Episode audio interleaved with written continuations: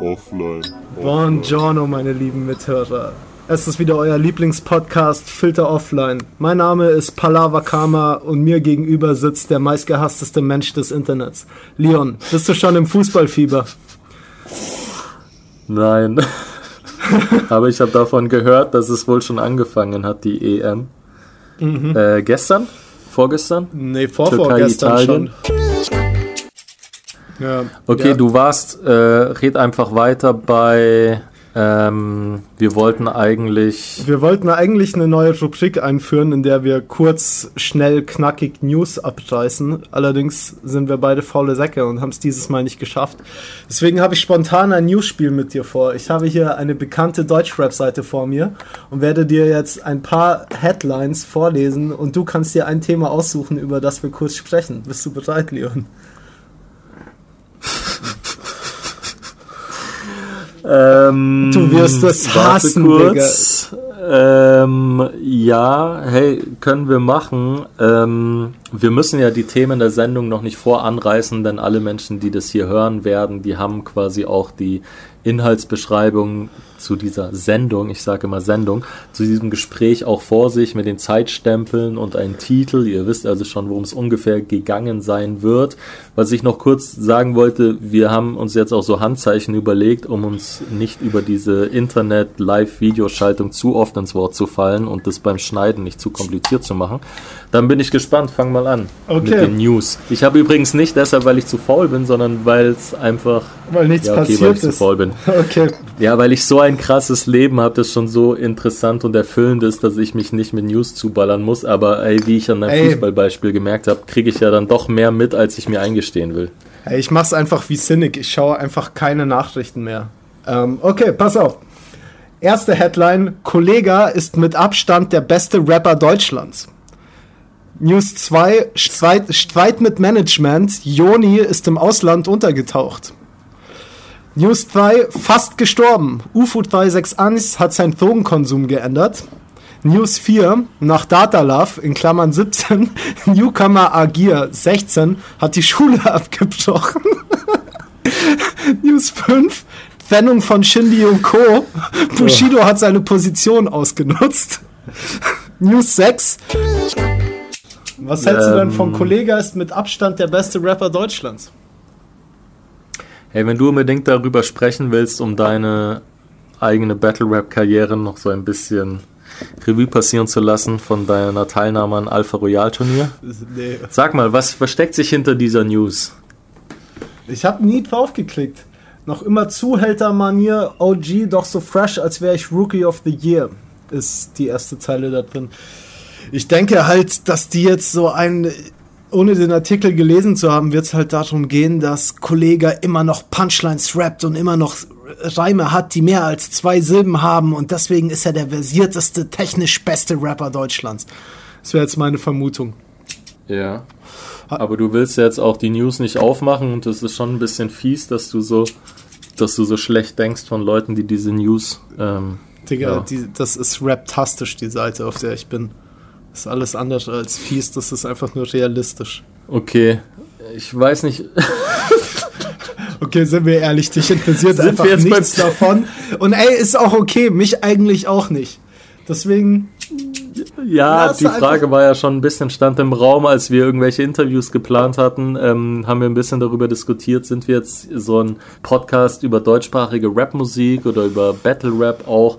Und ich habe dich einfach nochmal auch darauf bringen wollen, lass uns auch nicht zu viel über meine Probleme als Rap-Persona sprechen, die du ähm, eventuell besprochen hättest, wo es um Gewalttätigkeiten äh, ging, in die ich ähm, hineingezogen wurde oder in die ich involviert war. Ähm, lass uns lieber einfach als Privatpersonen hier reden im Internet, wie das normale Leute in Poddies machen. Ähm, ja, hey, was ist Thema Nummer eins?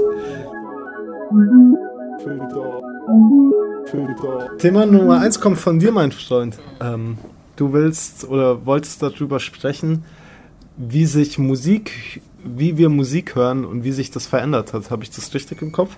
Also, ähm, was ich dazu erzählen wollte, ist, ich merke halt schon, ich habe als Jugendlicher, ich will nicht wieder übertreiben, aber sagen wir mal, es waren 20, es sind 20 Jahre oder so. Ähm, also vor 20 Jahren habe ich mit Rapmusik hören und konsumieren heftiger dann angefangen. Das war halt tatsächlich noch die Zeit von äh, Walkman und Discman und Mini-Discman und so Dingern, die sich, man mit sich rumgeschleppt hat.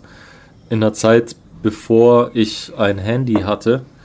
Ähm, die Handys, die es dann gab, haben auch noch nicht Musik abgespielt und vor allem waren sie nicht mit dem Internet verbunden, wovon Musik gekommen wäre, sondern man hat sich halt ähm, Alben entweder auf Kassette oder Minidisc überspielt, also man musste es ablaufen lassen von CD oder über ein Kabel mit dem Computer ähm, verbinden, wo man am Computer dann vielleicht schon Lieder hat hören können. Also man muss es in Echtzeit auf diesen Tonträger überspielen. Mhm. Man musste die Reihenfolge festlegen und dann konnte man zwar schon skippen, aber eben, es war noch nichts wie äh, spontan irgendein Album, was gestern released wurde, aus dem Internet ähm, abspielen lassen, mhm. wie man das heutzutage macht.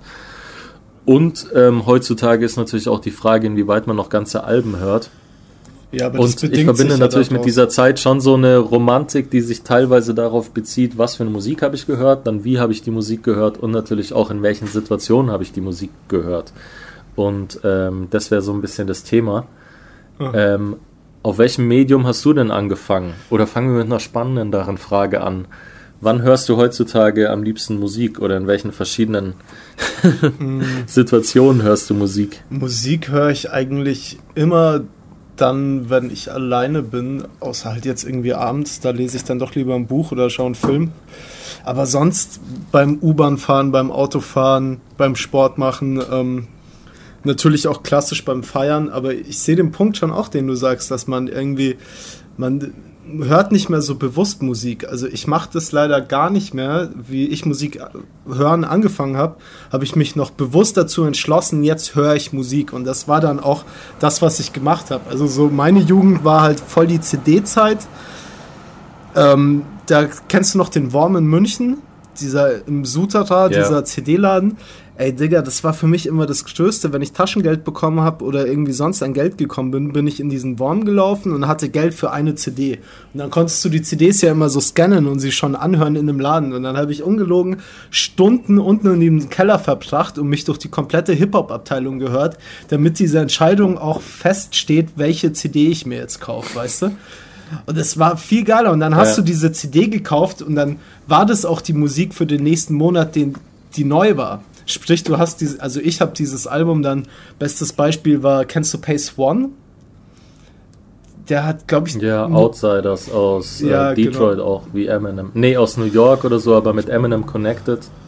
Von dem habe ich das Schon Album, das heißt vor auch. Eminems nur, Durchbruch. Ja, genau. Der hatte aber auch Beef mit Eminem. Und so bin ich auch nur auf die Platte gekommen, weil da irgendwie so Diss-Track Eminem auf der Platte stand. Also da wurde auch noch anders Promo für seine Songs gemacht, weißt du? Und dann hatte ich halt diese CD und wusste, ich kann mir jetzt einen Monat keine CD kaufen. Also habe ich diese CD auf und ab gehört und die ist bis heute. Ich habe mir damals eine Xbox gekauft und auf die Xbox konntest du CDs spielen, die dann geladen waren. Und ich hatte halt überall diese CD, wo man CDs speichern konnte, konnte auf meinem alten PC, auf dieser Xbox. Und wenn ich die heute anmache, kommen so richtige Kindheitsgefühle für, in mir hoch. Und ich, das ist auch immer noch die einzige CD, die ich auf der Xbox habe. Und ich glaube, dass sowas halt voll wegfällt. Also, dass du halt Musik, du hörst einen Song, der am Freitag beim Release Friday kommt, den hörst du dann zwei, dreimal. Wenn der dir gut gefällt, haust ihn in die Playlist und hörst ihn zehnmal und dann vergisst du ihn wieder. Und finde ich schon schade, dass man nicht mehr so bewusst Musik hört.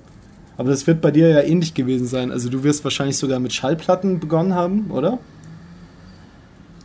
Ähm, nee, begonnen habe ich schon auch mit CDs. Äh, Schallplatten kamen dann an einem Punkt, äh, wo man sich für mehr Hip-Hop gehalten hat. Also ich will nicht abstreiten, dass das auch so ein bisschen Lifestyle-Frage war. Auf jeden Fall. Oder so ein bisschen eine identitäre Frage. Ähm, wobei ich schon auch sagen muss, äh, für mich haben die Schallplatten auch deshalb was bedeutet, weil es natürlich da um die Instrumental Versions und die A Cappella Versions ging. Ja die halt auf äh, den Alben, die es dann in CD-Form gab, äh, nicht drauf waren und ich dann schon auch ähm, einen 1210er und einen 12.0er, also einen schwarzen und einen silbernen Plattenspieler von Technics äh, irgendwann zu Hause rumstehen hatte, zuerst nur einen, später dann zwei und dann halt gemischt habe, das A Cappella auf Instrumentals von anderen Vinyl 12, 12 Inches. 12 Inches ist so die der Durchmesser von einer ja, Vinylschallplatte und so hießen sozusagen die Maxis als Vinyls, also das, was man bei CDs Maxis genannt hat, keine Ahnung warum, ähm, aber wo halt ein, zwei Lieder drauf waren, meistens eine Single und dann halt manchmal noch Zusatzversionen, aber oft halt einfach Zusatzversionen hieß dann äh, Radio-Edit und das war halt dann eine Minute kürzer oder es waren die bösen Wörter rausgemacht. Ja. Und da war es schon bei Schallplatte halt wichtig, dass äh, A Cappella, also für alle, die es nicht wissen, wo man halt nur die Stimmaufnahme hört von einem Rap-Track, ähm, extra drauf war und halt extra die Instrumentalversion, so dass man halt selbst dann darauf rappen konnte oder das mit anderen A cappellas äh, mischen konnte oder auf das Instrumental irgendwas scratchen konnte, Platz hatte sozusagen, um das selber zu belegen. Und dadurch hat sich natürlich auch eine Art äh, Musikverständnis gespeist. Also auch bevor ich selbst angefangen habe, Beats zu machen. Ja, was? Es macht keinen Sinn, wenn du es dann ansprichst. Aber was ja auch krass für die Schallplatte steht, ist erstens halt, dass du mehr Qualität hast. Also die Qualität von einer Schallplatte ist soundtechnisch besser als bei einer CD.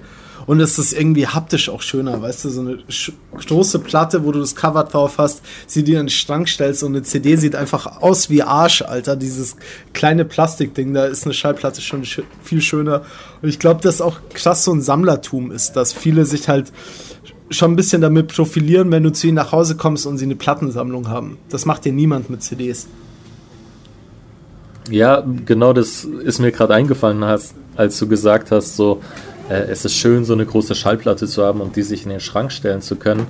Ich meine, ähm, ja, aber du brauchst halt erstmal einen Schrank und du brauchst halt erstmal ein Zuhause, wo das vom Platz her hinpasst und wo du einen Plattenspieler hast, der damals jetzt auch nicht billig war und so. Den ersten habe ich äh, von meinen Eltern, glaube ich, finanziert bekommen. Weiß nicht, da war ich wahrscheinlich 13 oder 14 oder so. Mhm. Aber wie gesagt, noch bevor ich dann selbst äh, angefangen habe, auch Beats zu machen, hast du darüber natürlich ähm, angefangen zu verstehen, zu lernen, wie rappen Leute auf Beats und wann lässt du die A cappella Version, also die Stimme vom Rapper, wann lässt du die wieder los, damit sie auf den fremden Beat drauf passt? Ja, und ja. wie findest du überhaupt erst das Tempo, dass du erstmal den Originaltrack von dem A Cappella auf den Beat matcht, auf den du dann nachher aber das A Cappella matchen willst und so. Und wie matchst du das? Naja, indem du die Snare nimmst, die bei typischen Rap-Beats damals auf der 2 und der 4 lag, immer noch auf der 2 und der 4, also 1, 2, 3, 4. Für alle, die nicht so musikalisch verständlich sind wie du, mache ich es nochmal kurz vor. Aber ähm, dass du diese Bestandteile des Beats sozusagen matcht, um dann halt neue Versionen kreieren zu können. Und klar, das Problem hast du heutzutage gar nicht mehr, weil das äh, erledigen Computer für dich und ähm, die Auswahl ist schier unbegrenzt gefühlt. Ich würde aber nicht in eine Zeit zurück wollen, wo die Auswahl begrenzt ist und wo man sich in so einen Romantizismus äh, sehnt, wo man sagt, ah ja, wenn es weniger gab, dann hat es irgendwie mehr bedeutet. Weißt du, das ist irgendwie so, es, ja. es erinnert mich an so mittelalterliche Vorstellungen von Dorfgemeinschaften und natürlich. Ähm, aber Boah, ich wusste als Zwölfjähriger schon, wen ich äh, mit 15 heiraten muss und äh, unsere Liebe war sowas Besonderes und jetzt habe ich eine ganze Stadt vor mir und jetzt ähm, hiefe ich mich vom einen Booty Call in den anderen, um Bahama Kama zu zitieren. Ja, aber dann muss Sinngemäß, ja schon das Ziel ist sein, dass. Ist dann per se was Schlechtes, dass die Auswahl größer wird oder ähm, das muss ja nichts Schlechtes sein? Ja, da muss man halt lernen mit den Begebenheiten, die uns die Technik gibt, aber halt trotzdem irgendwie qualitativ umzugehen. Also man, dass man wieder bewusst Musik hört und sich eine Platte von Anfang bis Ende durchhört, ist ja heute irgendwie. Also du wirst halt nicht mehr dazu gezwungen und deswegen macht man sich's leicht, das mache ich ja selber auch. Aber es wäre dann eigentlich das Perfekte, die Technik wie heute beizubehalten aber sich halt dann wirklich vorzunehmen, so einmal die Woche nehme ich mir die Zeit und höre die neuen Alben meiner Lieblingskünstler von A bis Z durch und mache dann auch nichts anderes, weißt du? Weil das macht doch gefühlt niemand mehr und dadurch entsteht ja die Musik auch anders. Also das bedingt sich ja auseinander. Mittlerweile wird ja Musik für diesen Algorithmus gemacht. Es machen ja wenig Künstler noch Alben, die einen roten Faden haben, der sich durchzieht, weil sie genau wissen, dass das niemand mehr macht und so du wenn das aber wieder Leute machen würden, würden sich die Leute auch mehr Mühe geben beim Alben produzieren und schreiben. Deswegen ist es immer schwierig. Also natürlich würde ich es mir auch nicht wegdenken wollen, jede Musik sofort griffbereit zu haben, aber andererseits würde ich mir halt dann von mir und von anderen Menschen im Gegenzug wünschen, bewusst Musik zu hören. Ja, also was ich äh, denke, äh, was ich schon verstehe, was du meinst, ist, es entstehen halt dadurch dann auch weniger Alben, die von Anfang bis Ende durchgehört werden können und sozusagen mehrere Bereiche eines Lebens beleuchten, so oder mehrere verschiedene Stimmungen, mhm. die dann ein Mensch transportiert. Und dadurch geht es so ein bisschen verloren, dass du so Kunstschaffende hast, die eben auch zeigen, dass sie äh, sowohl in ihrem Leben was Trauriges erleben, als auch eine Party äh, miterleben können und sich gut fühlen können. Es wird halt immer mehr darauf zugeschnitten, dass du, weil du so viele verschiedene Interpreten und Interpretinnen auf dich einprasseln und du deren Namen mit einem Sound verbinden musst, ähm, schneiden die Leute halt ihr ganzes Image und ihren Sound viel mehr ähm, zu oder, oder verkaufen kürzen den auf eine einzelne Formel, die sie dann platt treten, ja. um dafür dann auch erkennbar zu sein, weißt du, um sozusagen als Artists greifbar zu sein, anstatt ähm, Allround Kunstschaffende zu sein, die irgendwie zeigen, hey, ich präsentiere verschiedene Facetten meiner Persönlichkeit. Wo mir das damals aufgefallen ist, ist zum Beispiel Casper, der 2010 oder 2011 sein erstes großes Album dann hatte oder das richtig große dann. Mhm. Ähm, und der ja davor verschiedene Sachen gemacht hat, auch mal Battle Lyrics geschrieben, äh, Party-Songs, wo es irgendwie ums Abgehen geht, aber dann halt anfangen musste, er, er musste halt dann der Emo-Typ sein, damit man halt auch weiß, ah, okay, Casper höre ich dann, wenn ich gerade emotional drauf bin. Mhm. Und für all die anderen Stimmungen kann ich mir dann andere äh, Leute holen und so ergibt sich halt ein Kaleidoskop aus verschiedenen Stimmungen, ja. die ich mir nehmen kann anstatt dass ich auch, ähm, anstatt dass transparent wird über Kunst, dass verschiedene Stimmungen und verschiedene Facetten auch in einzelnen Persönlichkeiten stecken. Und so werden halt die ganzen Kunstschaffenden ähm, eher Abziehbilder von einer bestimmten Stimmung, anstatt ähm, Allround-Menschen, die eben ja dreidimensional sind, so als Charaktere. Aber ich weiß jetzt auch nicht, ob das per se was Schlechtes ist, weil vielleicht hat, ähm, als es noch so war, dass es Allround-Typen waren, äh, die man so als Künstler und als Künstlerin jetzt so als Rappende gehört hat. Vielleicht war das halt auch ähm, teilweise dann eine, ähm, wie sagt man, etwas Vorgespieltes, weißt ja. du, du kennst ja das Phänomen, dass Leute gesagt haben, hey, es kommen bloß zehn Alben pro äh, Jahr auf den Markt äh, und wir haben es jetzt geschafft, in der Position zu sein, eins dieser Alben machen zu können. Wir müssen aber deshalb auch Sound liefern für Leute, die gerade mal Party machen wollen und nicht nur den ernsten Shit für die Leute, die den Deep Shit wollen. Ja, Verstehst du, ich ja, meine? Ja, voll. Ein Vorteil davon ist halt natürlich auch, dass so diese klassischen Skip-Tracks, so der von früheren Alben, so Track 7 oder Track 13, die fallen halt mittlerweile weg.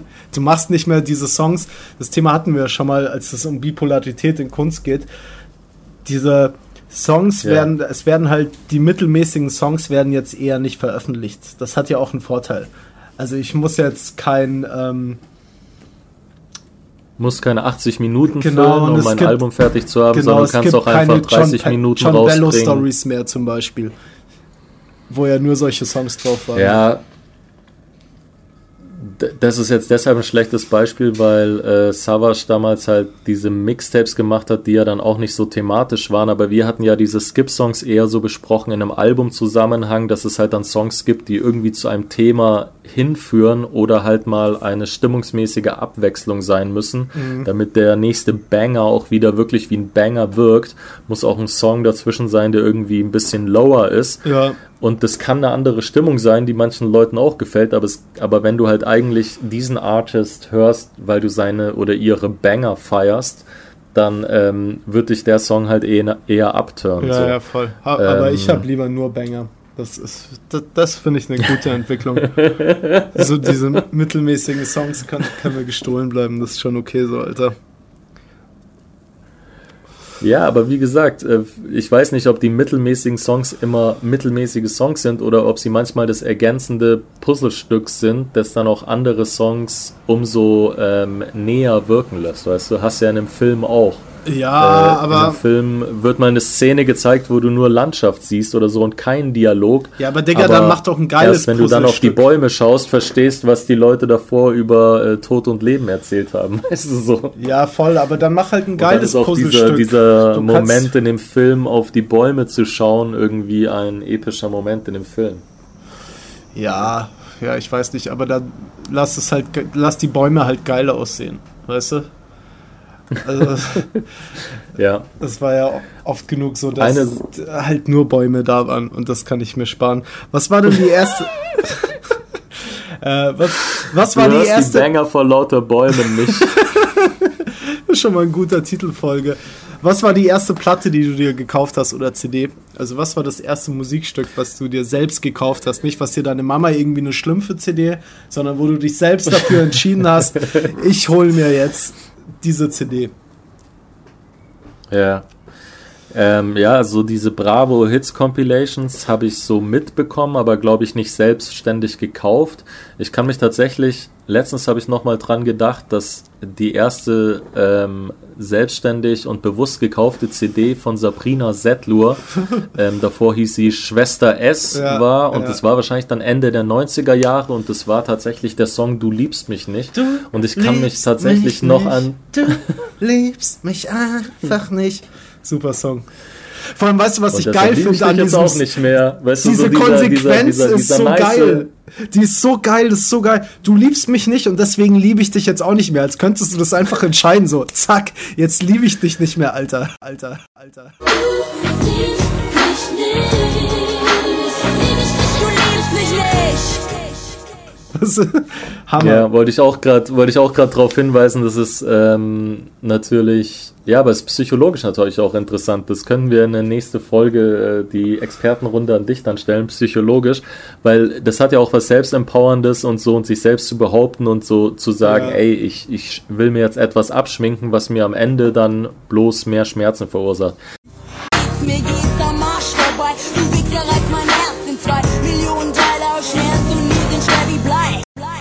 Also, aber was ich kurz erzählen wollte, bevor wir jetzt über alle einzelnen Songs sprechen, ähm, ich kann mich tatsächlich noch erinnern, und ich glaube, ich habe mich auch daran erinnert, weil ich am Nordbad in München am ehemaligen Karstadt vorbeigefahren bin. Das war so der Karstadt meiner Kindheit.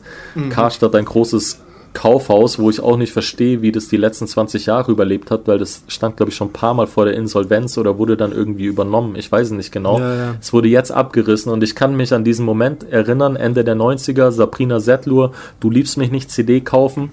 Auf dem ähm, Weg nach draußen zwei Klassenkameradinnen von mir äh, denen über den Weg laufen. Schau dort an Lisa und Eileen, falls sie das hören. Warst du verliebt in eine? ähm, Glaube ich. Und Hey, verliebt ist ja so ein relativer Begriff. Nee, ich tatsächlich zu der Zeit glaube ich nicht und ich weiß auch nicht, ob danach, will ich jetzt auch nicht so drauf eingehen. Das, okay. Äh, die, die Pointe ist, dass die in meine Plastiktüte reingeschaut haben und wissen wollten, was ich mir gekauft habe. Die haben diese CD gesehen und die haben sich quasi darüber lustig gemacht oh. und haben so ähm, oh. getan, ah, hast du noch Herz, äh, ah, bist, hast du noch Liebeskummer wegen der so und so. Deren Namen will ich jetzt oh. auch nicht nennen, weißt du, aber die haben mich quasi damit aufgezogen, dass ich mir das ist, das ist tatsächlich auch so ein Punkt der, der Mannwerdung und des ähm, äh, Genderings, was ich da erfahren habe, so der sexistischen Unterdrückung, wenn man es jetzt mal brutal sagen will. Also ich habe das so empfunden wie, die sagen mir, ey, du bist doch ein Junge, du kannst dir nicht so einen Pussy-Scheiß reinziehen, so wo es so um ja. Gefühle geht und sowas. Weißt du, ja. wie ich meine so? Ja, und ich so der, ich, ich habe es, glaube ich, damals tatsächlich, ich war tatsächlich nicht in einer schlimmen Liebeskummerphase, obwohl ich in denen äh, oft genug in meinem Leben war. Vielleicht hat das natürlich auch was angestoßen, dieser Song. Aber, ähm, also weil davor, so in den letzten Gesprächen, die ich hatte und die letzten Jahre, habe ich immer so gesagt, hey, Wu-Tang Forever, das Album, gleichzeitig mit Notorious B.I.G., Life After Death. Kurz mhm. nachdem der gestorben war, wurde das veröffentlicht, auch Ende der 90er. Ja, und ja. kurz davor oder kurz danach noch äh, Freundeskreis Quadratur des Kreises. Aber das wird dann schon 1997 gewesen sein. Äh, von denen habe ich auch in der vorletzten Aufnahme hier viel zitiert. Legt ein Ohr auf die Schiene der Geschichte, die haben mich schon auch beeinflusst, was so politische Querverweise in Rapmusik angeht und so ein ähm, linkes Weltbild. Ähm, ja, und, und dann, aber ich kann, ich habe halt im Nachhinein gemerkt, hey, ich kannte von Bravo Hits Compilations auch Fettes Brot, Jein zum Beispiel als Song. Das konnte ich auch schon auswendig mitrappen, bevor ich überhaupt wusste, was Rap ist, weißt ja, du? Und das ja, bringt uns zu dieser Frage, desto weniger ähm, Auswahl man hat, desto mehr man sich in Songs vertiefen muss, desto weniger Songs kann man am Ende wahrscheinlich auch auswendig. Das safe, ist vielleicht nochmal was haptischeres dafür, was du gesagt hast, man hat es nach einer Woche wieder vergessen. Safe, ich Aber die Songs heutzutage musst du auch nicht auswendig können, weil sie halt aus einer Catchphrase bestehen und irgendwie ähm, Memes dazu gebastelt werden und du am Ende mehr Bilder zu dem Song im Kopf hast über die Memes, ja, anstatt äh, einzelne Lines.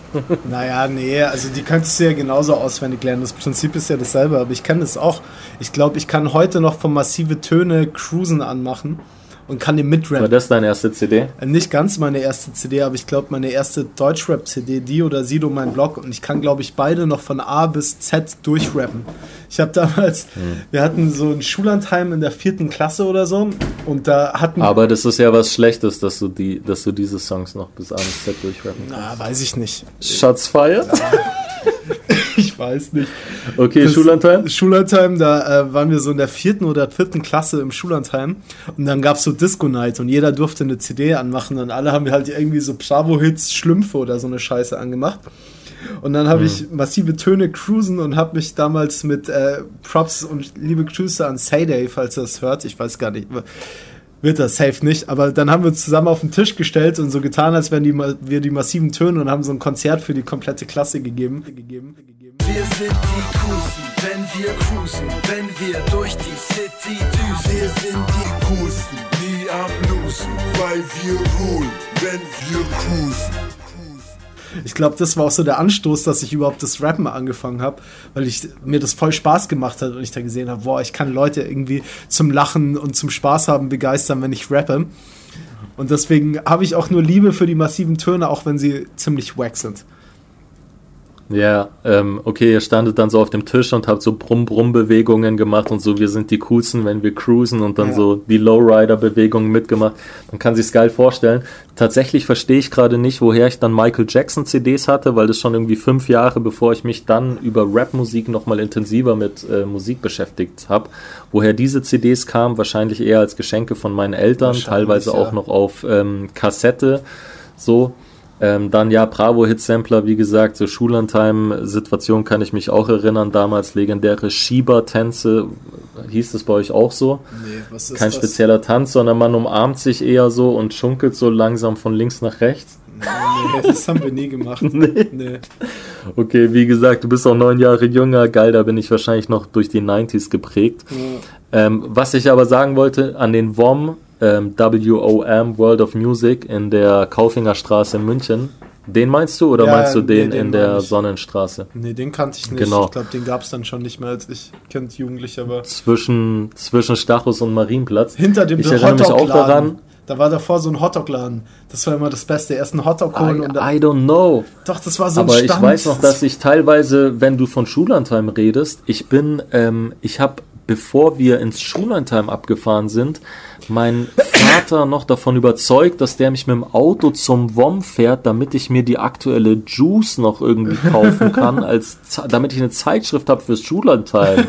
ähm, Gab's die im WOM, echt? Ey, ja, ey, die gab es dann eben da auch. Und was ich sagen wollte, die erste Schallplatte war dann tatsächlich ähm, die 12-Inch von ähm, Beginner, hießen sie dann. Kurz davor hießen sie noch absolute Beginner. Äh, von ihrem großen Album, was dann kam, Bambule. Bambule. Aber bevor das Album rauskam, hieß der, der Song oder die erste Single war das, glaube ich, Rock On, was ich mir gekauft habe. Und Aha. ich fand dann das Album von denen gar nicht so krass, beziehungsweise das wurde dann auch so von Klassenkameradinnen und Klassenkameraden gefeiert. Und ich dachte schon so, äh, nee, ich habe mit Freundeskreis hier vor ein, zwei Jahren schon angefangen und jetzt kommt dieser komische Rap-Hype hier in Deutschland. Und ich fand das Album tatsächlich auch nicht so stark, weil es mich inhaltlich so ein bisschen angeödet hat, was die Beginner da gemacht haben. Aber diese Rock On äh, Maxi habe ich gekauft und vor allem, weil ich den Beat auch geil fand und mhm. ähm, ja, so dann halt Schallplatten. Wann hast du eigentlich mit ähm, Rappen angefangen? War das dann auch so dazu der Zeit, weil du dann irgendwie schon auf Instrumentals geachtet hast bei Platten? Ja, ja, aber ich bin ja als äh, Privatperson hier. nee, tatsächlich, die ähm, ersten Instrumentals, die kamen von meinem äh, damals besten Freund, äh, irgendwie sechste Klasse oder so Kemal, aka KMK, der damals ähm, angeschleppt hat von Nas, If I Ruled the World, von oh, Exhibit, Classic, Paparazzi Classic. und von Warren G, ähm, What's Got Love, What's Love Got to Do With It. Ja, und ja. da waren halt die Instrumentalversionen drauf. Aber ich kannte diese Songs gar nicht, weil ich halt kein Kabelfernsehen daheim hatte. Mhm. Ähm, sondern ich kannte Songs und Musik halt bloß über diese Bravo Hits CD-Sampler. Und ähm, ich, wir können wahrscheinlich noch sehr viel mehr über dieses Thema sprechen, aber vielleicht sollten wir es an der Stelle mal so ein bisschen abschließen oder du überlegst, ob du noch was Wichtiges dazu sagen würdest, weil mich hätte schon, ja, man kann natürlich, ah, in welchen Situationen hört man Musik oder aus welcher Perspektive hört man die, wie du selbst gerade gesagt hast, so, wir machen beide selbst Rapmusik. Es verändert sich dann auch, wenn du selbst das machst. Ähm, du hast vielleicht gar nicht mehr so viel Zeit, anderen zuzuhören und ja. du bist es auch irgendwann leid, anderen zuzuhören, sondern du willst auch mal gehört werden oder du analysierst alles, du willst wissen, was die anderen machen, weil es dich halt auch interessiert, wie dein eigenes, wie deine eigene Positionierung dazu aussieht. Aber dass ich mir so, ähm, ja, wann war ich das letzte Mal Fan von jemandem, weißt du, so, dass ich mir die ganze Diskografie anhören wollte und so. Es gibt immer wieder Sachen, die ich äh, beeindruckend finde und so. Ähm, aber, aber, hast du das dann nicht teilweise ja. so, dass du so nachhörst, dass du irgendeinen Künstler findest, der muss jetzt gar nicht so aktuell sein, aber den du nicht auf dem Schirm hattest und dann flasht dich das so sehr, dass du dir seine komplette Diskografie anhören musst?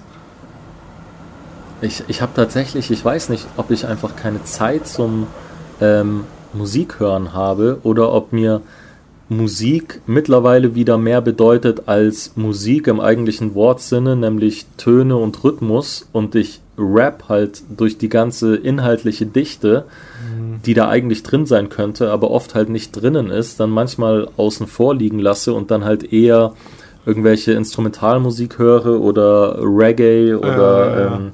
Kuduro ist so eine afrikanische Musikart, die ich vor einem Jahr ähm, entdeckt habe, auch über einen Rapper aus Berlin, über Dazzle, der auf solche Rhythmen gerappt hat, wo ich mir dann mal eine Playlist erstellt habe und so.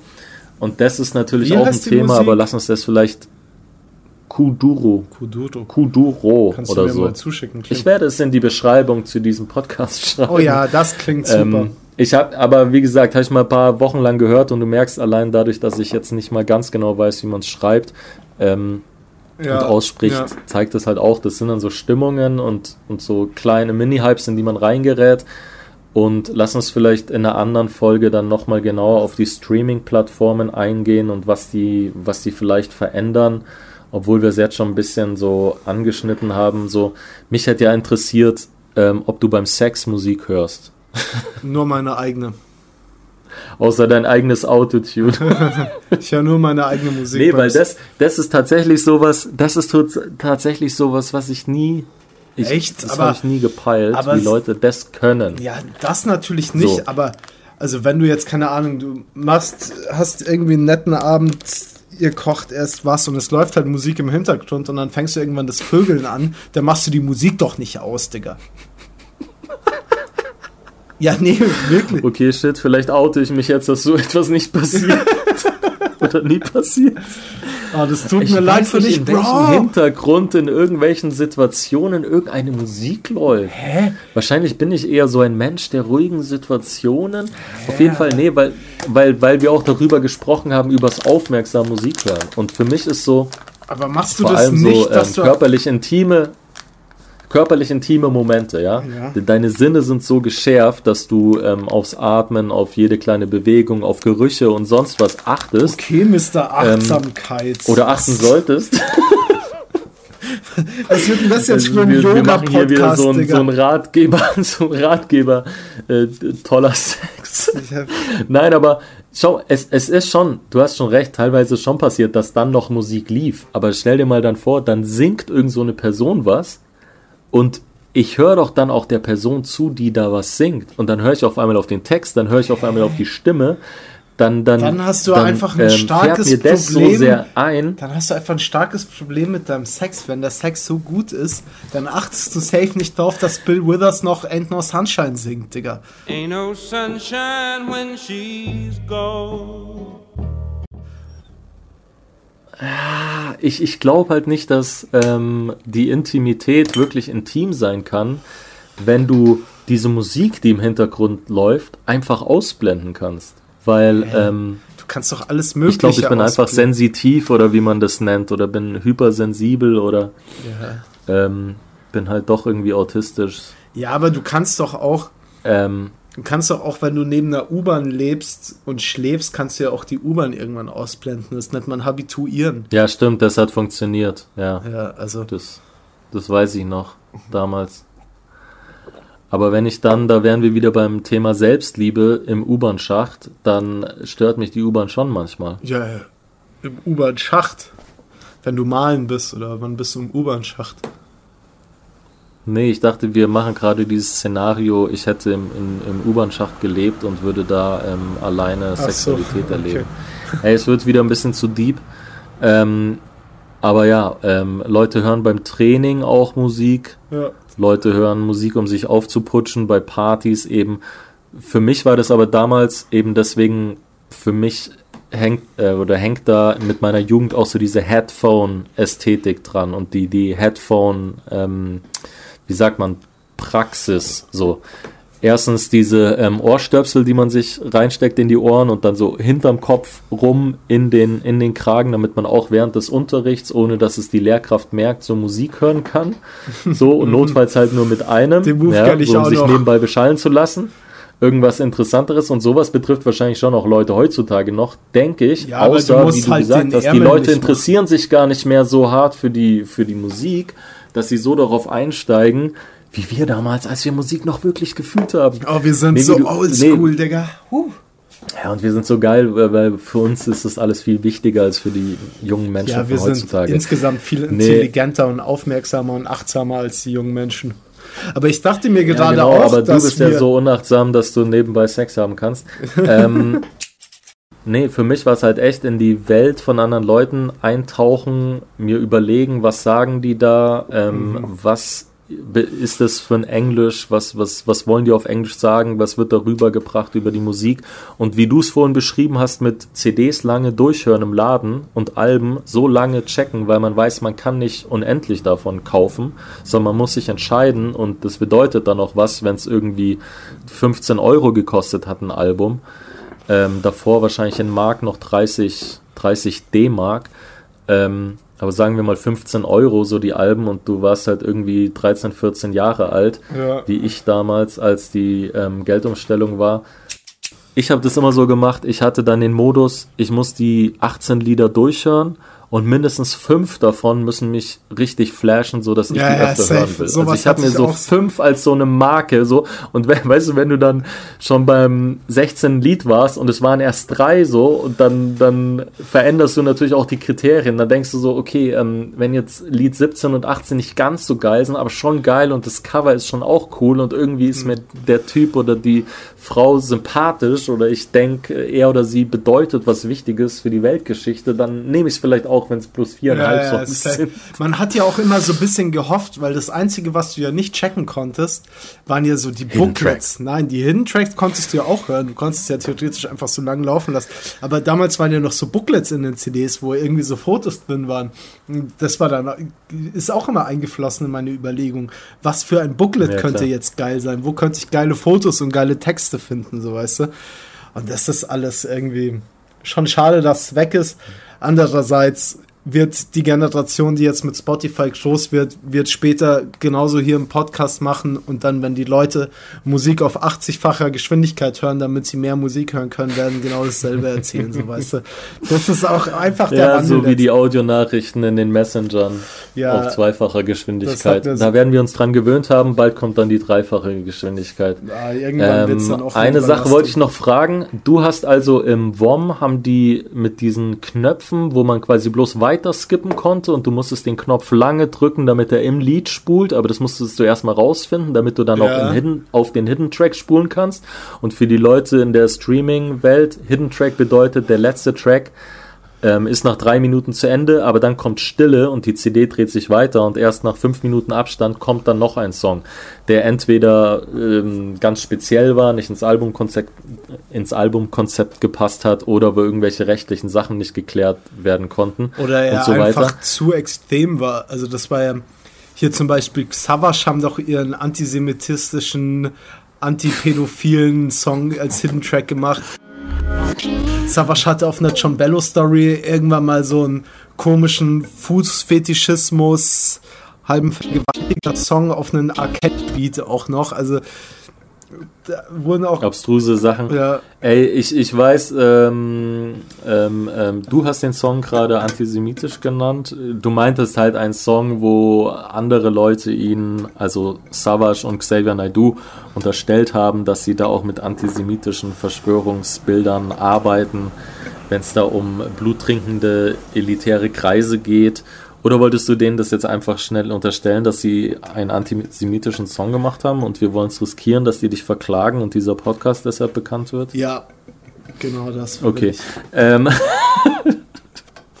nee, aber du hast jetzt Savage eh schon dreimal in dieser Sendung ähm, erwähnt, deswegen muss der dann so oder so in die Name, Name Drops, wo da, bei der für mich ja so ein bisschen Sündenfall der, der Rap-Historie in Deutschland war, aber das besprechen wir dann wann anders. ja. Ähm, du warst also beim WOM, wo man die Booklets nicht anschauen konnte und später nach diesem WOM haben wir viel CDs im Müller gehört, Ja. Müller Drogeriemarkt. CD-Abteilung und da haben sie dir die CDs schon in die Hand gegeben und du konntest durchs Booklet blät- blättern so. Stimmt. Ähm, das war der Vorteil. Plus, ich weiß nicht, ob ihr das dann später, neun Jahre später auch noch gemacht habt oder machen konntet oder die sich dann schon andere Schutzmechanismen überlegt haben. Wir haben damals echt Wochen oder Monate lang diesen Move gebracht. CDs, ich muss lachen dabei, weil es so psycho ist. Also, weil die Situation so psycho war, CDs bei Müller zu kaufen, daheim dann auf Rohlinge zu brennen, als es dann möglich war, und drei Tage später so mit der CD zurückzukommen und die umzutauschen. Entweder gegen eine neue CD, das ging ja noch einigermaßen vom, vom Peinlichkeitsfaktor, oder halt so, ja, nee, ich will das Geld zurück. Was, was Und ich auch zwei Tage später nochmal eine andere CD. Und Weißt du, was ich auch Preis von einer CD drei Alben. Und da hast du dich so Gangster gefühlt und du musstest natürlich auch dein Schamgefühl so überwinden, weil natürlich nach ein paar Wochen spätestens waren die Mitarbeiter und Mitarbeiterinnen so halbwegs darauf geschult oder sind selbst äh, dazu gekommen, dass es sein könnte, was es da für Tricks gibt mit diesen Neuartigkeit, ja. dass CDs gebrannt, also kopiert werden können. Und es war dann schon irgendwann peinlich und ich war nicht, ähm, wie sagt man, ähm, kaltblütig genug, das zu lange durchzuziehen. Für Mein mich Move war es jedes Mal eine Mutprobe, da hinzugehen mit einer CD und zu sagen, ich will die umtauschen. Mein Move war immer, das war aber dann auch schon die Zeit, also ich kannte das auch, das war bei uns im Marktkauf, der war da in der Hood, wo ich groß geworden bin. Ähm, da konnte man, da waren die CDs auch offen und dann habe ich halt immer ein Album in eine Maxi gelegt, weißt du? Ich habe bis heute zum Beispiel äh, Encore von Eminem in der Maxi von Last Ketchup Song. Oh, Und dann, und dann habe ich halt nur die Maxi gekauft, so weißt du. Und das ist immer lustig, wenn ich das so sehe und dann meine CDs von damals durchgehe. Ich habe die alle noch und dann ist da plötzlich irgendwie in so einer peinlichen Maxi so Sarah Connor oder so, was ich nie gehört habe in meinem Leben, ist halt plötzlich irgendwie Ja. ein Eminem-Album. So, da freue ich mich auch jedes Mal. Aber ey, das ist vollkommen okay. Ich, Ja, aber da sammelst du jetzt Pluspunkte, weil erstens bist du dann doch nicht so ein krasses Bonzenkind gewesen, sondern musstest tatsächlich aufs Geld achten. Zweitens ähm, war dir dann tatsächlich der Inhalt wichtiger als die Verpackung und die ästhetische Hülle, Das stimmt allerdings, ja. die inneren Werte. Die inneren Werte. Die Okay, Dieb, Leon, ich muss pinkeln. Bis das ist gleich. doch ein guter Abschluss für dieses Thema. Ja, bis gleich. Ich muss pinkeln. Tschüss. Ja. Ja, aber das ist schon ein Ding. Also damals hat man halt äh, sich irgendwie noch zwei Stunden Zeit genommen, um Musik zu hören. Heute nehme ich mir gerade mal 20 Minuten Zeit, um einen kurzen Song zu machen, bei dem du erraten musst, welchen, für welchen Künstler ich das ghostwriten kann. Willkommen zu Karmaster Ghostwriter. Samstagnacht, sie macht was sie mag und die Nacht zum Tag, sie geht steil, oh Junge, tanzt mit Shampoos Glas, halb nackt im Bad, die Uhr 8 im Club, kommt gleich, oh Junge. She's into Fashion wie Kardashian. Zock Super Smash auf 64, es ist Donnerstag, sie kauft sich ein paar Leggings. In den letzten so Löcher von Zigaretten. Baby Shop nur Secondhand, tipp mir immer SMS. Dann ihr Nokia 3210 hat kein WhatsApp. Mädchen aus der Kleinstadt in Berlin. Wirkt wie ein Big Apple Girl, ich glaub, ich bin verliebt.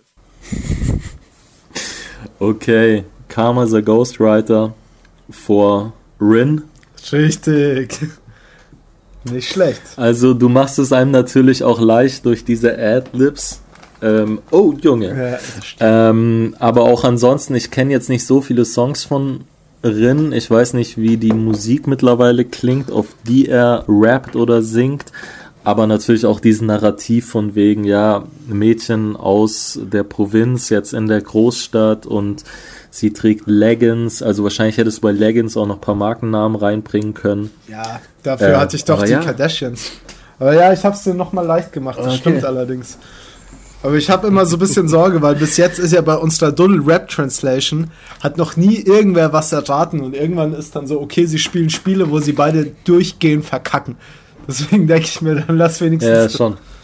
Da ein bisschen leicht. Nee, vor allem, wir spielen halt Spiele, bei denen deutlich wird, dass wir ähm, überhaupt nicht ähm, irgendwie ein Peil haben, was der andere kennen könnte oder Ja. irgendwie Ähnlichkeiten haben in unseren Hörgewohnheiten. Ähm, das Thema Hörgewohnheiten ist aber jetzt erstmal abgeschlossen. Karma is a Ghostwriter war, Writer war gerade. Und jetzt kommt die Expertenrunde. Du, du, du, du. Du hattest diesmal eine Frage an mich. Oh, ja. Ja, nun. Echt super. Ja, warum ist das? Weiß nicht. Wir sind Experten. Ja, wie die meisten wahrscheinlich mitbekommen haben von allen euch, ähm, wurde mehr oder weniger hinterrücks, also ich habe ewig davon nichts mitbekommen, der Staatstrojaner als Gesetz verabschiedet. Und äh, ich habe, glaube ich, nicht mal, ich schaue jeden Tag Nachrichten, da war das irgendwie gar kein Thema, was mich so ein bisschen gewundert hat. Das habe ich dann nur in einem Podcast, ich höre einmal die Woche Lage der Nation und halt in Social Media, wo sich allen, alle linken Plattformen, denen ich irgendwie folge, die haben sich natürlich alle mega aufgeregt. Und ähm, da ging es viel um das Thema, ob das nicht eine Grundrechtseinschränkung ist. Und dann dachte ich mir, hey, ich habe doch einen Podcast-Partner, der Politikwissenschaften studiert hat. Da frage ich doch Leon mal, ist der Staatstrojaner eine Einschränkung unserer Grundrechte? Okay. Ähm, tatsächlich, ich schaue zurzeit nicht mehr täglich ähm, die Nachrichten von ARD, ZDF hinterher. Hashtag Cynic Voice. ähm, aber ähm, ich muss ja teilweise auch beruflich und es interessiert mich und ich folge auch irgendwelchen linken Plattformen in Social Media. Ich weiß nicht, mein Leben ist einfach zu spannend, um sowas mitzubekommen, beziehungsweise schon. ich, fühle mich nicht mehr gefährlich genug, als dass mich sowas betreffen könnte. So, es gab eine Zeit, wo ich mir Paranoia gemacht habe um solche Sachen. Mittlerweile denke ich wahrscheinlich, hey, für mich selbst ist es eh schon egal, weil ich hatte ja ähm, vor zwei Jahren diese beruflichen Probleme wegen Rap-Stuff, der 13 Jahre zurücklag, also sowas Überwachung oder Informationen angeht. Wo wir auch sehr ich gern mal schon auch betroffen können. gewesen. Das wäre Ähm, ja, aber wo wir nur drüber reden können, wenn wir mich hier outen, wer ich eigentlich bin. Und das, ich bin ja hier total anonym. Ähm, das bringt uns auch zum Thema, wie anonym ist man überhaupt? Äh, weshalb äh, will man anonym sein? Und wie schlimm könnte jetzt dieses Staatstrojaner-Gesetz äh, werden? Dazu erstmal ganz kurz zum Begriff. Ähm, Trojaner, für diejenigen, denen das überhaupt nichts sagt, wird so genannt, weil es irgendeine antike Geschichte gibt, wo in eine Stadt namens Troja ein Pferd, ein riesiges Holzpferd hineingefahren wurde von der gegnerischen Kriegspartei. Ich weiß nicht, ob es die Griechen oder Spartaner oder sonst was war. Vielleicht kennst du dich da mehr aus. Ihr könnt es auch nachschauen, wenn es, euch interessiert. Das trojanische Pferd. Dieses riesen Holzpferd ähm, wurde sozusagen als Geschenk ähm, bei Kriegsende oder als, hey, okay, wir geben auf, ihr habt gewonnen, wir schenken euch dieses Pferd in die, hinter die Stadtmauern dieser gegnerischen Kriegspartei ähm, geschoben und nachts sind dann eben die Soldaten, ich glaube nur männliche Soldaten, aus diesem ähm, Pferd eben hinaus und die waren eben im Inneren dieses Pferdes versteckt. Ja, was irgendwie auch schon eine gute Metapher ist, wie dieses Gesetz verabschiedet wurde, ne? Also, Ist irgendwie auch. Na, deshalb wird es ja so genannt, weil die Menschen im Bundestag äh, nennen das Ganze jetzt wahrscheinlich kaum Staatstrojaner. Ach, das ist nicht der oder? offizielle Das Name. Ich, aber das ist wahrscheinlich ich mir, dem ich geschuldet. kaum vorstellen. Kann gut sein, Ja, aber das ist, dem also ich geschuldet, glaube, wie ich davon mitbekommen habe. Ja, das macht Sinn, klar. Ich dachte mal, das ist der offizielle Ja. Name, aber natürlich, ja, klar. Das ist, ja, okay. Ey, ich weiß, ich so krasser Politikwissenschaftler bin ich jetzt nicht, dass ich wüsste, ob das der offizielle Name ist. Expertenbunde. Sollen wir das in Zukunft Laienbunde nennen? Ja, vor allem, weil ich auch Leon heiße und Lion-Runde Ah. wäre dann noch. Okay. Okay. Dieb. Nein, aber ähm, ich bin total Politologe, aber also ich glaube, das wird halt medial dann so genannt, als Metapher eben dafür, Ach so, okay. der Staat oder staatliche Stellen haben Hacking-Methoden oder schaffen sich Gesetzesgrundlagen dafür, Hacking-Methoden verwenden zu können Tschüss. auf die Smartphones und auf die PCs von Bürgern und Bürgerinnen und auch ausländischen Menschen, die sich auf dem Staatsterritorium oder sogar außerhalb des Staatsterritoriums ähm, äh, befinden und irgendetwas tun, was den staatlichen Behörden verdächtig vorkommt, dort drauf eben Software zu spielen, quasi Geräte zu hacken und Dateien einzuschleusen, die dann eben ähm, einen Schaden verursachen, eine, eine Schadsoftware, wie das auch von netzpolitik.org ähm, bezeichnet wird. Da habe ich mir ein paar Sachen durchgelesen. Und der Schaden ähm, bedeutet, ähm, dass die Dateien, die auf dem Gerät sind, eben über Internetleitung dann vermutlich, es wird nicht auf dem USB-Stick runtergeladen und der USB-Stick krabbelt aus der Wohnung raus. Das ist vielleicht eher Zukunftsmelodie mit Nanotechnik und kleinen Robotern. Aber über Internetleitung werden diese Daten halt dann hingeschickt zu den staatlichen Behörden. Und was für Daten? Da gibt es eben auch verschiedene ähm, Möglichkeiten. Ähm, einmal der, der große Staatstrojaner, wie es genannt wird, der dann die Daten, die auf dem Handy oder dem PC gespeichert sind, auch rüberschickt. Oder der kleine Staatstrojaner, der quasi nur sehen und abhören kann, was auf dem Handy passiert, also auf dem Display ähm, gesehen wird oder eben was telefoniert und Ja, kommuniziert wird. Also auch wenn wir jetzt hier gerade mit Video chatten, ist in der Vorstellung, irgendwo kann ein Mensch sitzen, der sich das live auch anschauen kann, bevor wir hier die Schnitte tätigen, die wir ansonsten in der fertigen Podcast-Folge noch haben. Ja, das erstmal zum, zum Ding. Oder was weißt du sonst noch drüber, was überhaupt dieser Staatstrojaner ist? Nee, so vom Ding, was er ist, hast du das, glaube ich, ganz gut zusammengefasst. Nur ähm, wird es halt, wurde es so kommuniziert, dass der jetzt nach Hanau, dass das wegen dem Anschlag in Hanau, wegen dem Terroranschlag verabschiedet wird, um so etwas besser im Vorfeld verhindern zu können. Und ähm, da ist vielleicht auch mal naives Denken, dass ich mir erstmal denke, ja, es macht dir irgendwie Sinn, dass du so rechte Terrorgruppen oder einzelne Personen schneller be gegriffen bekommst, als dass es durch diverse Instanzen geht, bis es beim bis es beim nicht mal Bundesnachrichtendienst, sondern beim Verfassungsschutz als Verdachtsfall gilt, dass das irgendwie schneller funktioniert. Und wenn du so denkst, macht das ja alles Sinn. Die Frage ist halt natürlich, wie es angewendet wird und bei was für Personen. Wird das jetzt schon bei kleinen Antifa-Gruppen angewendet? Wird es bei kleinen Grasdealern angewendet, die halt irgendwie 500 Gramm Gras im Monat verkaufen? Und das ist halt irgendwie die Gefahr. Wenn das nur für sowas verwendet wird, wie so rechte Terrornetzgruppen, dann finde ich super. Ey, bitte fick die früher. Aber wenn das einfach für alles angewendet werden darf, dann ist es schon problematisch, muss man sagen. Vor allem, weil wir halt auch irgendwie so das Problem haben, dass man das Gefühl hat, dass linke Gruppen mehr überwacht werden als rechte Gruppen, weil die für den Staat als Instanz äh, gefährlicher sind. Weil die ja, weißt du, was ich meine?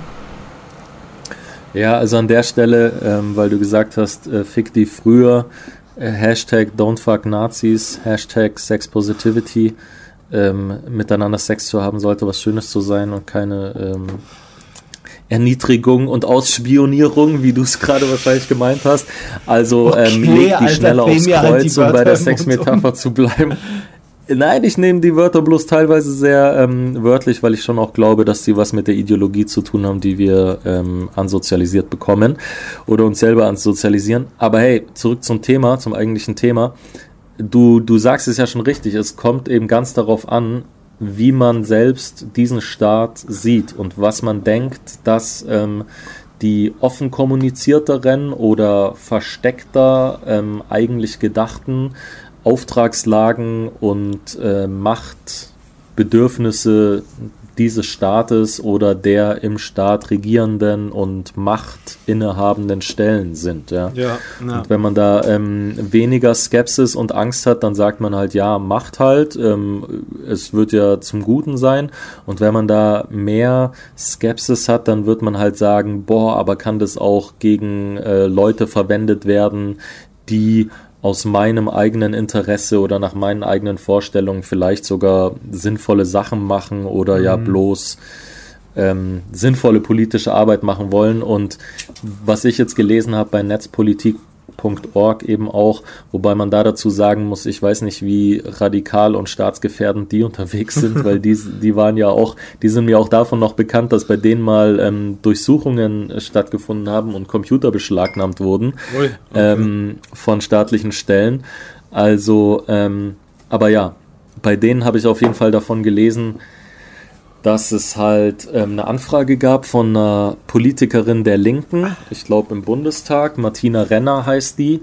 Und die Frage ist natürlich, worauf wirkt sich das aus? Und es betrifft jetzt nicht bloß irgendwelche Antifa-Jugendliche oder sonst was oder im positiven Fall irgendwelche Rechtsterroristen, die was Schlimmes, äh, Menschengefährdendes äh, planen, sondern es kann auch Journalisten und Journalistinnen betreffen, die von staatlichen Stellen in dem Moment ausspioniert werden, wenn sie etwas Kritisches über diese staatlichen Stellen berichten und dann die staatlichen Behörden an die Originalquellen dieser Infos rankommen wollen. Also stell dir sowas vor, so Ja. Whistleblowing Ja, ja, wie ähm, Snowden oder Chelsea Manning, die halt, ähm, oder auch Wikileaks und solche ähm, Organisationen und Hacking-Portale im Endeffekt, die eigentlich sagen, Ja, da ist aber, ich weiß auch, was du hinaus willst, aber da ist natürlich die Frage, inwiefern sich die Waage hält, ob es uns allen als Gesellschaft nicht lieber sein sollte, dass wir Dinge wie Hanau, Halle etc. vermeiden können und dafür halt irgendwie Journalisten oder auch wir als einzelne Bürger gewisse Einschränkungen erfahren. Weißt du, was ich meine? Ja, also die, die Sache ist eben, wie werden dann halt äh, Quellen noch geschützt, ähm, die an Journalisten oder Journalistinnen, die was Kritisches berichten, ähm, Informationen weitergeben, von denen staatliche Behörden eigentlich nicht wollen, dass sie rauskommen. Also deswegen Ja. habe ich gerade Snowden und Manning als Beispiele genannt und du sprichst das Beispiel an, ähm, so ein Attentat wie in Hanau. Ähm, und da ist halt die Frage, da hast du das andere Gegenbeispiel, ähm, NSU, ähm, fragt man sich im Nachhinein jahrelang, weshalb dann die staatlichen Behörden dort nichts unternommen haben, wenn sie offensichtlich Ja, ähm, ihr Auge drauf hatten oder Ja, Kontakte da voll. rein hatten oder da sogar ähm, Leute, die mehr oder weniger mit dem Staat verbandelt waren oder zumindest Geld bekommen haben und im stetigen Austausch standen. Und da sind jetzt die NSU-Akten sind, ich weiß nicht, über 100 Jahre oder 80 Jahre versiegelt und so da wurde jetzt auch nochmal drüber abgestimmt, ob die in Hessen geöffnet werden. und wo dann sogar hat- die hat da Grüne dagegen eine Koalition. ne? Ja, die sind natürlich in Koalition mit der CDU und deshalb nicht so ganz frei. Und Ja, ähm, Baerbock absurd, hat auch in einem Interview gesagt, auf Bundesebene würde sie es anders machen. Aber da siehst du diese ganze Komplexität davon, dass nicht so viele Leute dabei sind, ähm, Gutes vom Staat zu denken, in dem Sinne, hey, wenn der die Mittel dazu hat, dann wird er die schon einsetzen dafür, Ja. dass weniger Menschen sterben. Ja, aber ein Vorteil das äh, NSU ist halt ein Beispiel, was, was, wo es anders aussieht. Ja, genau, aber da kann man ja wieder gegen argumentieren, dass ein Vorteil von diesem Staatstrojaner ist, dass diese Möglichkeiten jetzt nicht mehr mono, nicht mehr als Monopol für den Verfassungsschutz sind. Also dieses Gesetz gilt ja für die 17, ich weiß nicht, ob 17 sind, aber für alle. Ich glaube sogar 19 Pu- verschiedenen Geheimdienste. Da habe ich Genau. mich auch erstmal gefragt, hä, okay, was gibt's? Bundesnachrichtendienst, militärischen Abschirmdienst, also das, was in den USA so ähm, FBI und CIA Ja. irgendwie entsprechen ja, aber das ist ja auch vollkommen redundant, wie viel, also wie viele oder was die alle sind, aber kann das nicht auch ein Vorteil sein, dass es eben nicht mehr nur noch der Verfassungsschutz ist, dass in diesem Fall, wenn auf die Daten auch Bundesnachrichtendienste und etc. Zugriff haben, dass dann irgendwer mal sagt, jetzt stopp mal Jungs, was macht ihr da gerade, so weißt du, dass halt durch so eine Offenlegung und die, die Diversität der Informationen, an wen sie gelangen, Dinge mehr verhindert werden können? Also kann das nicht auch ein Vorteil davon sein? Du meinst, ja, dass das BKA dann die Leute vom Verfassungsschutz überwacht. Nee, nicht überwacht, aber halt, wenn die auch vom NSU früher mitbekommen hätten und nicht nur der Verfassungsschutz, ist die Wahrscheinlichkeit ja, wenn es Okay. 19 verschiedene Nachrichtendienste sind, um 19 mal höher, dass irgendwer gesagt hätte, yo, lass mal die Chepel bitte mitnehmen, ne? Weißt du? Ja, es könnte auch sein, dass die halt äh, sich die Zuständigkeiten hin und her schieben und sagen, äh, wir denken, die anderen waren zuständig und am Ende halt trotzdem die Frage ist, ähm, ob die Leute nicht heimlich, Ja. also die bei den Behörden arbeiten, nicht heimlich damit doch sympathisiert haben oder sich gedacht haben, ach komm, ist jetzt gar nicht mal so Das schlecht. kann natürlich gut oder sein, soll mal passieren, damit wir dann wieder Gesetze verschärfen können oder dass hier ähm, ja, das kann weiß nicht, was die, was Rechtsgesinnte in den äh, Behörden sich denken können, dass die Ausländer hier mal wieder ja, mehr Angst selbst, haben und nicht selbst so viele bei hier dem ist ja so, Whatever. dass die Wahrscheinlichkeit sich minimiert, dass von den 19 Nachrichtendiensten mindestens einer nicht rechtsradikal oder rechtsdenkend. Radikal ist natürlich stark. Aber klar, ich weiß schon auch, was du meinst, dass da so ein Bystander-Effekt geschehen kann, dass jeder sagt, okay, das werden schon die anderen machen. Die Gefahr besteht natürlich dann auch durch dieses Gesetz. Also was zumindest abgewandt wurde, was äh, laut netzpolitik.org äh, Seehofer zuerst vorhatte, macht dich auf was sein, gefasst, Kann nur gut sein. dass durch den Staatstrojaner auf dem Gerät dann auch Daten ausgewertet werden können, die vor der Befugnis, die erteilt werden muss, um diesen Trojaner zu installieren, lagen. Also in die Vergangenheit äh, Okay. gedacht. Anscheinend, so wie ich es verstanden habe, wird es jetzt nur möglich, dass ab der Befugnis Ja. dann eben die Daten ausgelesen werden.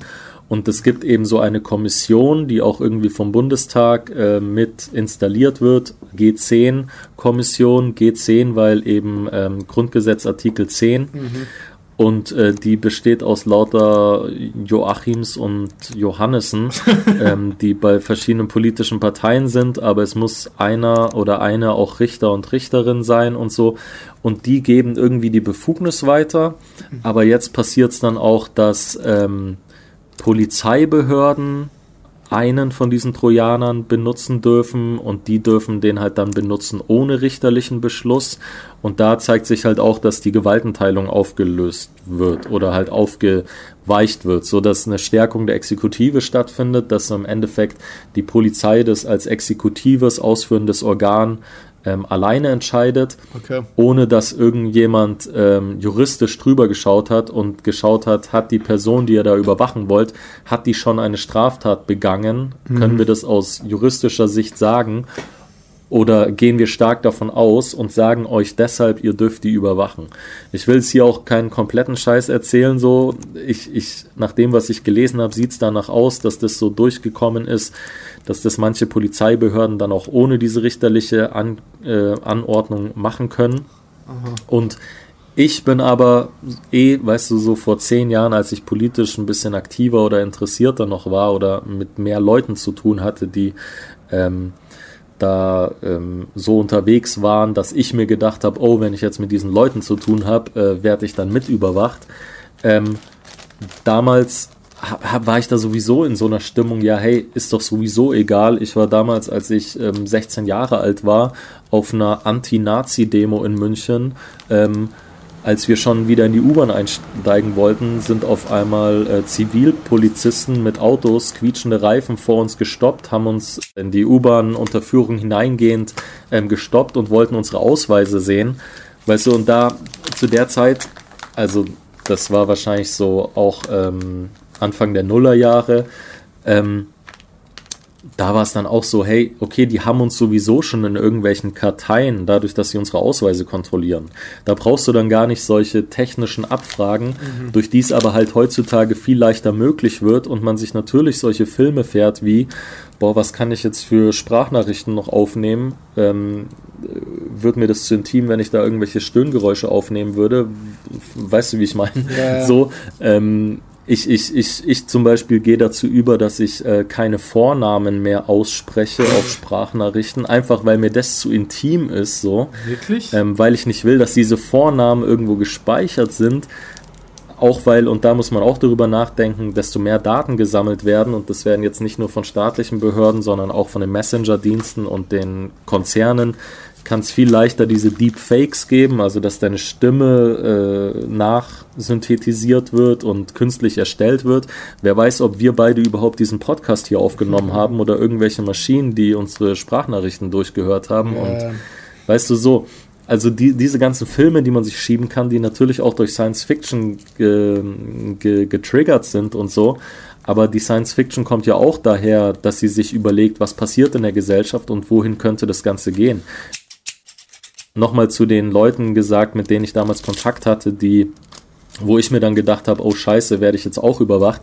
Also ich äh, kannte einen äh, Rapper aus München, Shoutout Crewman, der äh, damals dann tatsächlich im Verfassungsschutz... oh shit, dann bist du sich auch vom Verfassungsschutz mal ausgecheckt worden.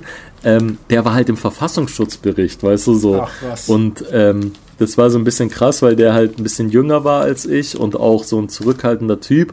Und dann war klar, okay, der hat halt mal vor zwei, drei Jahren so einen Song gemacht über oder für Ulrike Meinhof, wo er die so ein bisschen zu sehr verherrlicht hat. Okay. Und man dann schon so verstanden hat, okay, Leute, die beim Verfassungsschutz arbeiten, die wollen halt auch irgendwelche, ähm, irgendwelche Erfolge vorweisen können und wollen dann ihren Vorgesetzten wiederum vorlegen können, geil, wir haben da so einen Rapper, der hat einen Song über Ulrike Meinhof gemacht und wir wissen aber jetzt, wie der bürgerlich heißt, weil ähm, vielleicht findet der die RAF ja so toll, dass der mhm. sowas auch heutzutage irgendwie aufbauen ja, wollen würde wie, oder da zumindest nicht abgeneigt war. Und wie so ist kommst das bei dann Crewman ja. rausgekommen?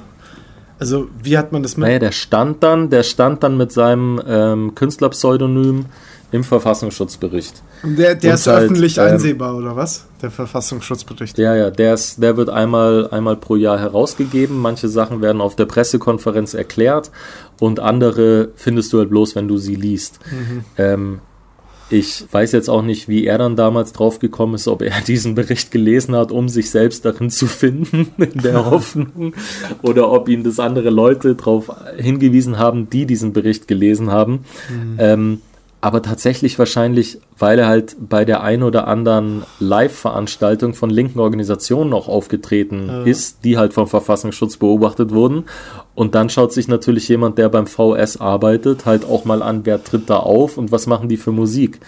Ja, äh, ähm, bei mir mit meinem Beruf war es ja nochmal ein bisschen andere Sache, beziehungsweise da weiß ich nicht, inwieweit nicht auch Nachrichtendienste ähm, sie ihre Finger mit drin hatten.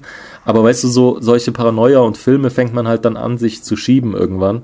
Und ähm, ich habe bloß noch ein paar Zahlen, so die ich rausgesucht habe. Also diese Aufweichung der, der Gewaltenteilung steht halt so im Raum. Ob es jetzt wirklich ähm, gegen das Grundgesetz verstößt, so dazu kann ich dir schlecht was sagen, selbst wenn ich ein Top-Politologe bin, weil ich bin halt keine Verfassungsrechtlerin und auch äh, kein Jurist. Und aber allgemein kann ich dir aus einer politikwissenschaftlichen Sichtweise sagen, das Grundgesetz ist auch nichts, was komplett ähm, klar ist und ausformuliert ist, so dass man immer weiß, verstößt jetzt ein Gesetz gegen das Grundgesetz oder nicht, sondern das Grundgesetz ist einigermaßen allgemein und abstrakt formuliert, ja. so dass es halt immer wieder ausgehandelt werden muss. Also man nennt das halt so ähm, diskursive Gestaltung des, des Kerns, was es dann, wie es dann manifestiert wird. So, ja, kann man vielleicht dazu sagen. Okay. Besserer Begriff ist mir jetzt nicht eingefallen, aber es wird ja, sozusagen weiß, gesellschaftlich ausgehandelt. Ja.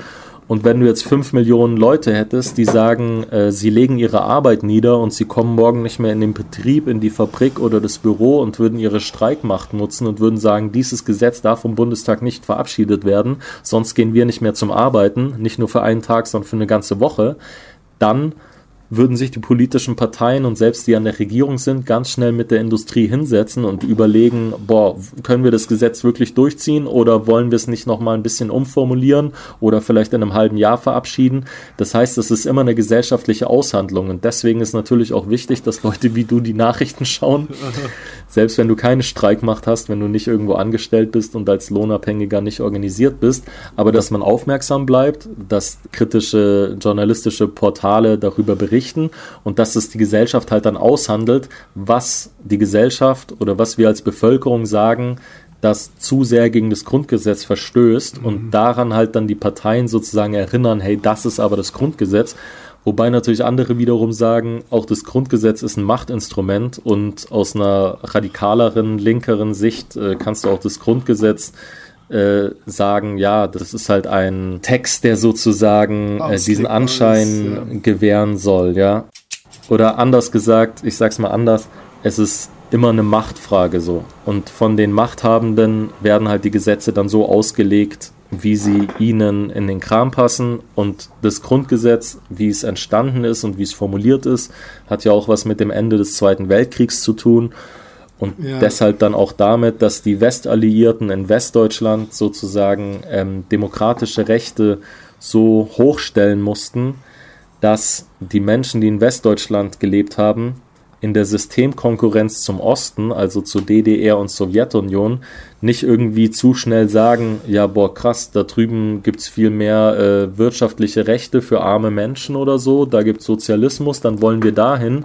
Da musste der Westen sozusagen die demokratischen Bürgerrechte nach oben fahren, um zu zeigen, wie toll hier das Leben ist im Westen. Weißt du, wie ich meine? Hey Leon, Wusstest du, dass es bis heute kein Freihandelsabkommen gibt und deswegen ist Deutschland nur eine GmbH? Ja, das wusste ich aus dem Song von Xavier Naidu und Savage, den ja, ich zum Glück nie gehört habe. Ich habe mir, jetzt einen, hab mir jetzt einen Personenausweis geholt und ich bin kein Teil mehr von dieser GmbH. Danke. Nice. Mit einem Rappernamen, oder? ja. Bahama Kama, Reichsbürger. Halleluja. Ähm, ja. Also deshalb, deshalb nochmal, um zum Abschluss zu kommen, ich, ähm, ich, irgendwas wollte ich sagen, bevor ich hier so ausgeholt habe, aber also wer hat was gegen so Staatstrojaner? Naja, so Linksliberale wie du wahrscheinlich, die irgendwie mhm. der Illusion verfallen und so naiv sind, dass sie denken, hey, der Staat sollte doch auf uns aufpassen und tolle Gesetze haben und jetzt schränkt er uns in unseren Freiheitsrechten ein. Ja, aber ich denke mir und schon auch. Radikalere Linke sagen dann halt, naja, der Staat hat halt auch die Aufgabe, den sozialen Frieden ähm, zu gewährleisten. Safe.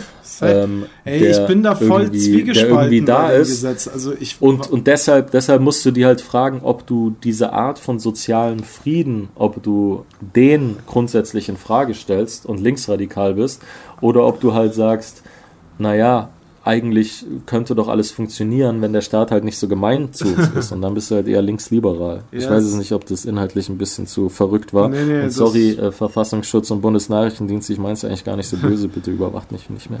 Bitte hört auf damit.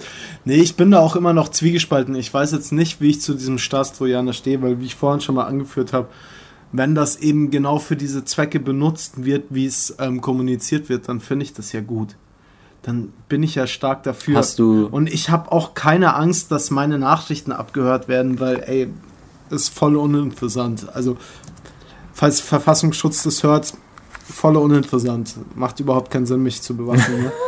ähm.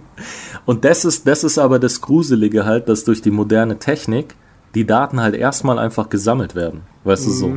Und dass die halt irgendwann wieder ausgepackt werden können. Es muss halt nicht mehr, wie man sich das in der DDR vorgestellt hat. Ich weiß nicht, ob du den Film kennst, Das Leben der anderen, ja. dass halt wirklich jemand mit Hörgerät und äh, die Wanze abhört, die in irgendeinem Wohnzimmer ähm, stationiert ist, sondern es können die Daten erstmal gesammelt werden, nach irgendwelchen Schlagwörtern ja, ja, ausgetauscht werden. Deswegen wollen wir hier auch nicht B-O-M-B-E sagen oder solche Wörter. Bombe. ähm, ähm, weil dann wird man halt schnell mal gespeichert und was man in E-Mails reinschreibt, dies, das.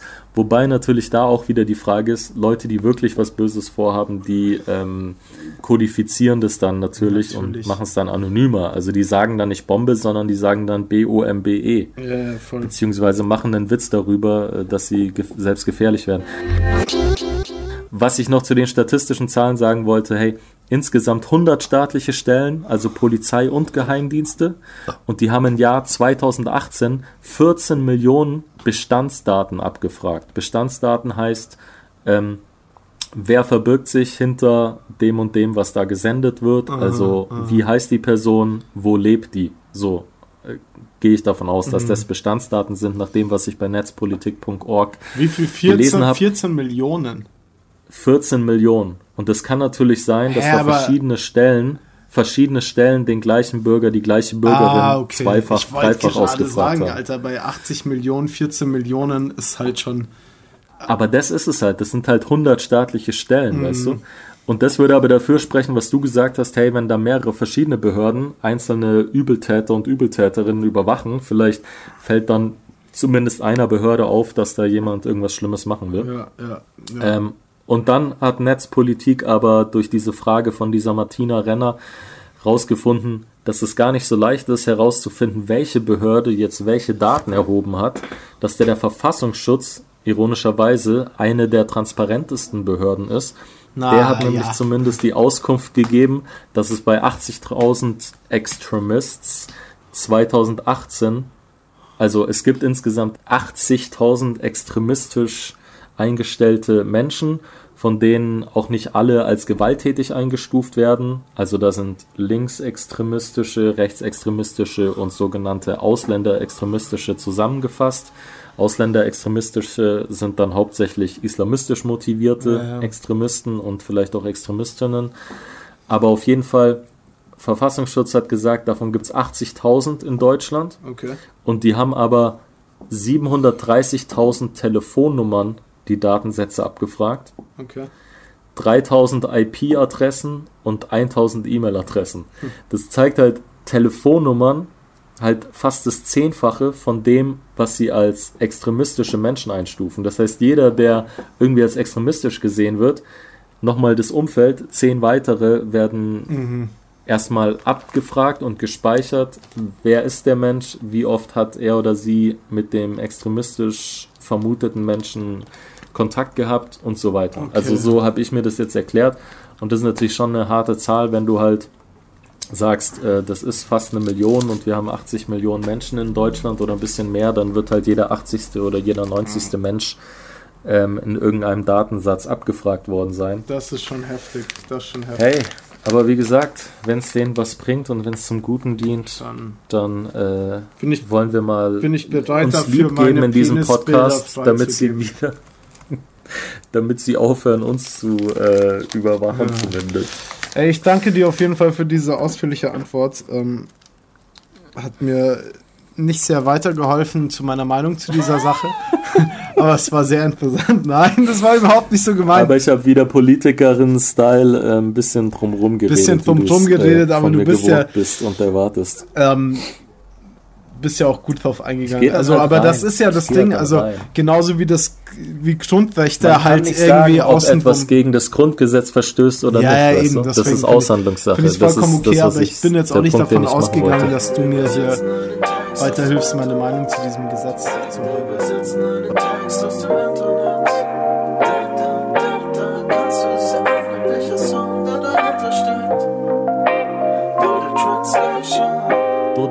Rap Translations sind einfach Fails, die uns das Internet ausspuckt, wenn wir versuchen, durch Internethilfe englischsprachige Rap-Texte zu übersetzen. Überall Glasscherben. Leute, die auf der Treppe pissen, du weißt, es ist ihnen egal. Ich kann den Geruch nicht ertragen. Ich kann den Lärm nicht ertragen. Ich habe kein Geld, um auszuziehen. Ich glaube, ich habe keine Wahl. Ratten im Vorraum, Kakerlaken im Hinterzimmer. Drogenabhängige in der Gasse mit einem Baseballschläger. Das Ich habe reimt sich. versucht wegzukommen, aber ich konnte nicht weit kommen. Denn der Mann mit dem Abschleppwagen hat mein Auto wieder in Besitz genommen. Hast du schon? Fuck. Mir ist nur aufgefallen, dass ich Kinderzimmer auf Baseballschläger schreibe. Dränge mich nicht, denn ich bin nah am Rand. Nochmal bitte? Ich versuche nicht den Kopf zu verlieren. Ah, hu, hu, ah. hu. I'm Es ist wie Dschungel. trying not to Manchmal lose my mich, head. Wie Aha, ich nicht untergehe. Don't push me, cause I'm close to the Okay, aber du edge. hast die Hook gebraucht. Ja. Du hast die Hook gebraucht, oder was? Aber ganz Okay, ehrlich, ähm, wie geil ist der beim Kinderzimmer auf Baseballschläger? Geht, der ist nice. Der ist mega nice. Aber allein, dass es damit anfängt, dass sie es halt hier übersetzen, die bösen ähm, Algorithmen und ähm, die künstlichen Intelligenzen im Internet, Mhm. überall Glasscherben. Natürlich hättest du es eher gecheckt, wenn ich sage, gebrochenes Glas. Ja. Überall. Leute pissen auf die Straße, ist es ihnen egal. Ich hasse den Gestank und hasse all den Lärm. Ich würde gerne weg, doch kann mich nicht entfernen. Oh, d- Ich habe das tatsächlich mal so eine deutsch, äh, deutschsprachige Version mir ausgedacht, um das in Live-Sets so einzubauen auf den Originalbeat. ja, der Flow Das ist halt die auch mega vier Takte geil. davon. Broken glass everywhere. People on the stage, you know they just don't care. I care. I Ja. Der gute okay, alte also Grandmaster. Klassiker, wer es noch nicht kennt, ähm, Grandmaster Flash hat es, glaube ich, nicht produziert. Es hat jemand produziert, der letztens auch gestorben ist. Ähm, boah, jetzt peinlich, dass wir das jetzt nicht wissen. Ähm, mir ist der Name entfallen. Ich will jetzt den Namen auch nicht falsch sagen. Schaut nach bei Falk Schacht. Von dem weiß ich das. Und Mhm. ich weiß gar nicht, was Grandmaster Flash bei dem Song gemacht hat, weil der hat ja offensichtlich nicht gerappt, Ach, sondern nicht? gerappt hat es Melly Mel. Hä? Nee, gerappt hat es Melly Mel. Okay. Ähm, Interessant, das wusste ich auch bis heute nicht. Ich dachte immer, Grandmaster Flash wäre ähm, der Rapper. Aber da irgendwie die Furious 5, es war ja immer Grandmaster Flash and the Furious 5. Ich weiß bis heute Ja. nicht, wer the Furious 5 sind, Alter. Ähm, Ich, ich weiß gar nicht, ob Melly Mel bei den Furious 5 dabei war, also einer der Rapper von Furious 5. Aber witzig ist ja schon, also der Song ist Anfang der 80er rausgekommen, ich glaube 1982, sogar vor meiner Geburt. Ähm, und das ist damals halt, dass der DJ im Mittelpunkt stand und die Leute, die bei ihm dabei waren, waren halt dann The Furious Five und die haben halt hier und da mal ein paar Lines gedroppt oder die Party ja, aber das angeheizt. zeigt ja perfekt, wie So Hip-Hop entstanden ist, ne? Also, dass da damals halt der DJ noch im Mittelpunkt stand und der MC war ja damals nur so der Anheizer, der gemeint hat, Yo, Peeps, let's go, groove to the beat. Aha. Genau, und mit dem Song, mit dem Song hat sich das tatsächlich halt so ein bisschen geändert, zumindest im, im Mainstream, wo der Song dann auch angekommen ist, weil da halt, also wird es gesagt, ähm, zum ersten Mal so soziale Dramatik der Straßen Okay. auch transportiert wurde und deshalb gilt so als die Blaupause von Conscious Rap, Ja. also von Rap, der sich irgendwie Gedanken darüber macht, was sind eigentlich die sozialen Begebenheiten, aus denen wir entspringen. Ja, äh, Also kritischem Rap, gesellschaftskritischem Rap. Ähm, Aber okay. das ist krass lustig, weil ich habe wirklich genauso einen Classic draus gesucht wie du, der auch ein bisschen conscious ist, muss man sagen. Ich habe allerdings, Hoffentlich, dann habe ich äh, Möglichkeiten, äh, Ja. diesmal zu erraten. äh, sind aber nur vier Zeilen, die ich mir rausgeschrieben habe. Ähm, pass auf. Do it. Der Ruf wird von Behörden im Mai eingereicht. Alle Politiker, der Schiedsrichter sollten es wahrnehmen. Schau her, ich spiele. Guy Wandern Sequenz. Und Einbürgerungen mich. Boah, Einbürgerungen mich. Äh, Guy Wonder Sequence.